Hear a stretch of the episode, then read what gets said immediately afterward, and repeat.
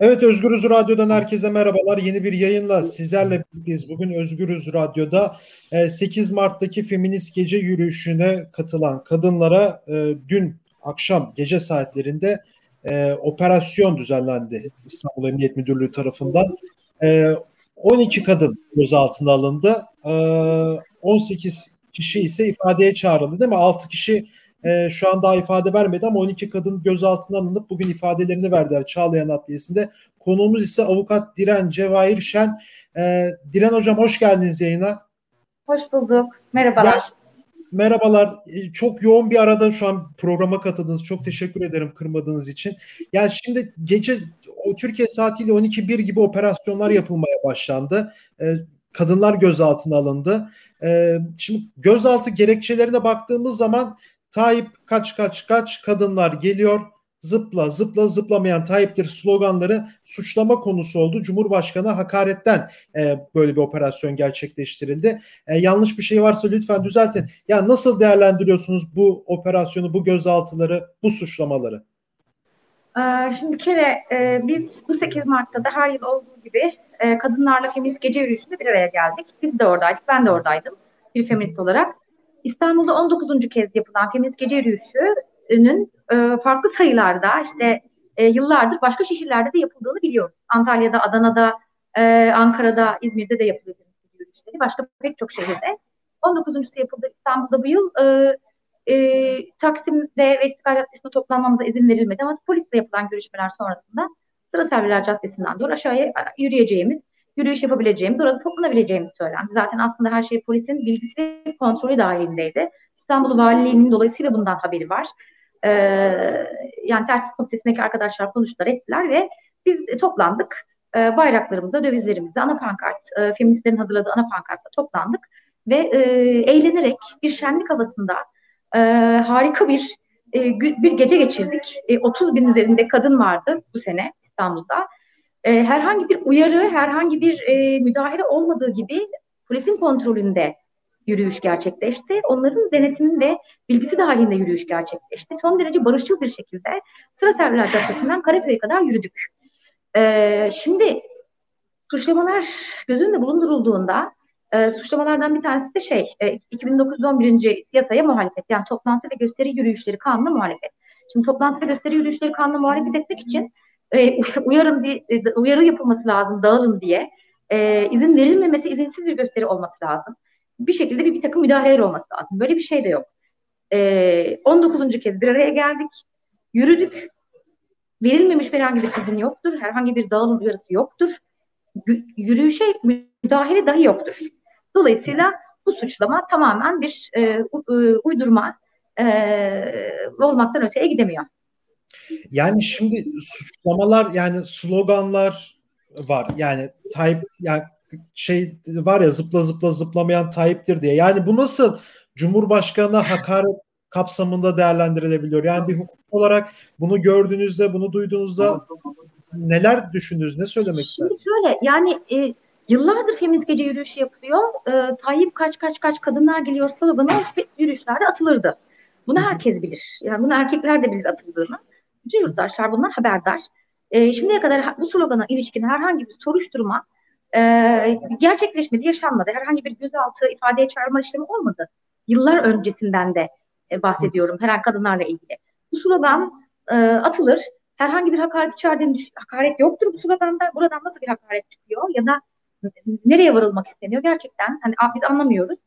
Suçlamalar artık tamamen imalarla, soyut zorlamalarla ve soyutlamalarla yapılıyor bu ülkede. E, yine e, zıpla zıpla zıplamayan Tayyip'tir sloganına e, atanları ve eşlik edenleri tespit edemem. Yani sloganı at, atma yönünde te, bir tespit olamamış çünkü kadınların maskeleri var diyor. E, soruşturma dosyası e, e, şey e, maskeleri olduğu için kimin attığını bilememişler. Ritme uygun hareket edip zıplayan kadınları tespit edip almışlar. Bunu da ilk kez duyduk böylelikle. Yani, yani evet. orada or, yani biraz tebessüm ediyorum yani gözaltılar var vesaire ama yani o kadar komik ki yani ben şimdi siz ifadelere giriyorsunuz. Şimdi oradaki savcı ne diyor bunu mu soruyor? Yani siz suç işlemişsiniz çünkü bu suçtur mu diyor. Biraz içeride neler oluyor acaba? Aslında bunlar e, savcılıkça sorulmadı. E, bunu sormadı tabii ama emniyette kadınlara bunun sorulduğunu biliyoruz. Evet. E, emniyet ifade yani emniyette yapılan sorgulamada sorulan şeyler tam olarak bunlar. E, bu savcı e, bunları sormadı. Sadece sloganı attın mı e, diye sordu. Bu bir takım açık hesap e, araştırması yapmışlar. Bunun kanuna uygun olmadığını biliyoruz. Anayasa Mahkemesi'nin yerleşik iştahatları, Anayasa Mahkemesi'nin kararı var bununla ilgili. Açık hesap araştırması delil olarak kullanılamaz. Hukuka uygun bir delil değil. Ama bir takım Facebook, Twitter, Instagram hesaplarını alarak, çıktılarını alarak kadınlara bunlar size mi aittir, kime aittir diye sordular burada. E, bununla beraber de bir, takım işaretlemeler var tabii. Zıpladığını tespit ettikleri kendine göre, zıpladığını tespit ettikleri kadınları ifadeye çağırmışlar. E, yani e, bir hukuk garabetidir diyebiliriz. Yani uydurma, uydurma, e, uydurma e, suçlarla e, şey yaratılmak isteniyor, e, zanlılık yaratılmak isteniyor. Zanlı yapılıyor kadınlar. E, bu böyle devam edecek herhalde ama yani biz şunu ısrarla söyledik. E, hani çok yani e, ifadeler çok sağlıklı, çok güzel, e, olumlu geçti. Buradan da olumlu bir sonuç alacağımı düşünüyorum. E, ama e, tabii ki kadınlara burada savcı zıpladınız mı zıplamadınız diye sormadı ama belki yarın bir gün savcılar bu soruları da soracaklar. İşte şundan ben sorduklarında. Fakat e, her gün en az üç kadının öldürüldüğü ülkede, erkeklerce öldürüldüğü ülkede kadınların e, bizim tarihimiz olan 8 Mart'ta feminist gece yürüyüşünde e, bedenlerine, hayatlarına, kimliklerine sahip çıkmaları, isyan etmeleri cezalandırılmak isteniyor. Bunun şeyi bu, bunun açıklaması bu. Son derece barışçıl ve şenlikli bir e, yürüyüşü cezası kesilmek istiyor, isteniyor kadınlar. Çünkü çok kalabalık ve çok harika bir kitle vardı orada. Aslında bu cezalandırılmak isteniyor bir biçimiyle diye düşünüyorum. Evet aslında soracağım soruya da sormadan yanıt da verdiğiniz kısmına ama biraz daha derinleştirmek için şimdi 6 Mart'ta Kadıköy'de bir polis müdahalesi gerçekleştirildi. Gözaltılar vardı. Şimdi 8 Mart'ta da bir müdahale olmadı ama sosyal medyadan da şöyle yorumlar yapıldı. Yani işte orada saldıramadılar artık. Tepkilerden çekindiler. 2-3 gün geçti operasyonlara dönüştürdüler. E suç da yok ortada. Suç yoksa da böyle sizin de belirttiğiniz gibi sloganlardan suç üretmeye, işte sosyal medya paylaşımlarından suçlar üretmeye çalışıyorlar. Son olarak size bunu sorayım. Yani o müdahale edememesinin sebebi miydi dünkü operasyonlar? Yani e, ne düşündüler açıkçası bilemiyorum ama ben böyle bir usulü ilk kez görüyorum. Gerçi biz bu ülkede artık her türlü usulsüzlüğü görüyoruz ve her gün yeni bir şeyle uyanıyoruz. Yani her gün yeni yani bir slogana ritmik olarak eşlik etmek suç sayılıyor. Suçlama sayılıyor. Suç isnat ediyor ve bunu kadınları buraya getirmesine neden oluyor bu isnat. Kadının getirilmesine. Şimdi ne nasıl davrandılar, ne düşündüler, ne yaptılar? Yani o, o konuda bir şey söyleyeyim ama ben 30 bin şu koşullarda sokağa, çık sokağa çıkmaların e, e, anayasal hakları kullanmanın önüne ciddi bir engel olduğu şu günlerde yani anayasal haklarımızı kullanmamızın engellendiği şu günlerde 30 bin tane kadın, aşkın kadının feminist gece yürüyüşünde 8 Mart'ta sokağa çıkması, e, eğlenmesi, haykırması, el ele tutuşması, kucaklaşması birileri rahatsız etmiş.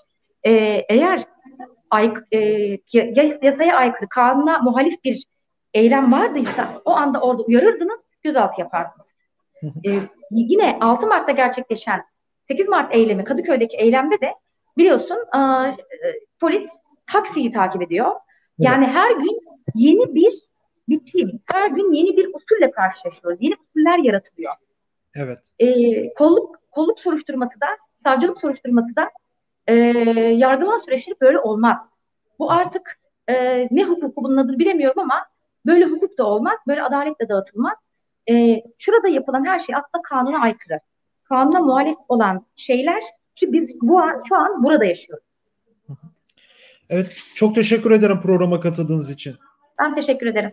Evet, avukat Diren Cevahir Şen'le birlikteydik. Dün gece e, feminist gece yürüyüşüne katılan kadınlara polis operasyon düzenledi. Gözaltılar vardı. Çağlayan Adliyesi'nde programım için kayda girdiğimiz dakikalarda ifadeler devam ediyor. E, bugün bunu konuştuk, gözaltıları konuştuk. E, başka bir programda görüşmek dileğiyle şimdilik hoşçakalın.